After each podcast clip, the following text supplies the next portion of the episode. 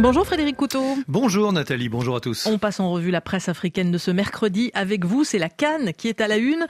Malheur aux favoris. Oui, cette Coupe d'Afrique des Nations de football va continuer sans les grands, s'exclame Wakatsera à Ouagadougou. En effet, les quatre demi-finalistes de la dernière Cannes, notamment le Sénégal, champion en titre, l'Égypte, le Cameroun et le Burkina Faso, ainsi que le Maroc, seul pays africain à avoir atteint les demi-finales d'une Coupe du Monde de foot, ces cinq nations ont d'ores et déjà quitté la Cannes sans gloire dès les huitièmes de finale. Et Wakatsera de citer cette petite phrase du capitaine des éléphants ivoiriens victorieux de la Cannes 92, le valeureux Gadji Seli.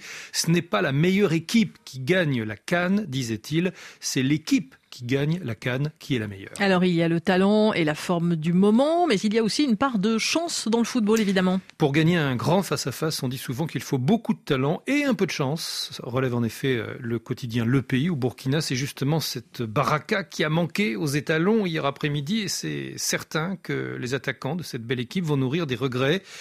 Excite donc le Burkina Faso qui était arrivé à ses huitièmes de finale le torse bombé pour avoir pu sortir d'une poule difficile.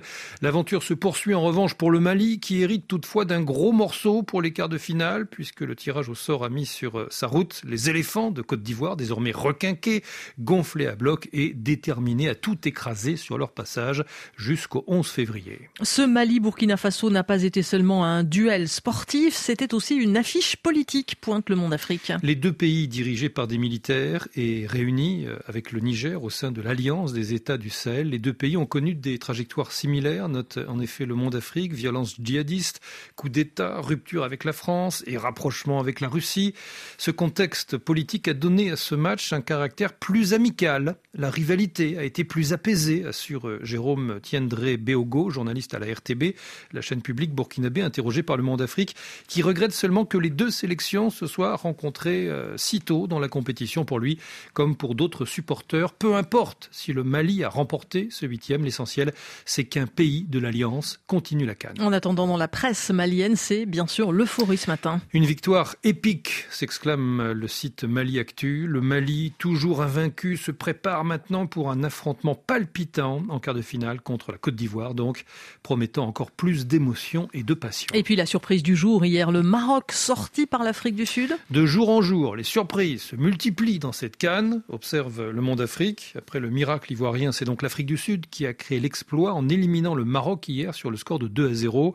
Pour les Marocains qui avaient vu le tableau de cette canne se dégager avec les éliminations de plusieurs favoris, c'est une immense désillusion, d'autant qu'ils ont dominé cette rencontre. Et on parlait au début de cette revue de presse du facteur chance. Hugo Bross, le sélectionneur des Bafana Bafana, le reconnaît dans une interview à lire sur le site du South African. Nous avons eu un peu de chance, affirme-t-il, notamment lorsque Ashraf Hakimi a envoyé un penalty sur la barre transversale à la 85e minute. Résultat, donc, pointe Mali Web, le Maroc, grand favori est donc éliminé dès les huitièmes de finale. L'Afrique du Sud crée la surprise. L'Afrique du Sud qui affrontera le Cap Vert au prochain tour. Frédéric Couteau pour la revue de la presse Afrique. On vous retrouve euh, à 8h15 pour un coup d'œil à la presse internationale. 8h10 à Paris.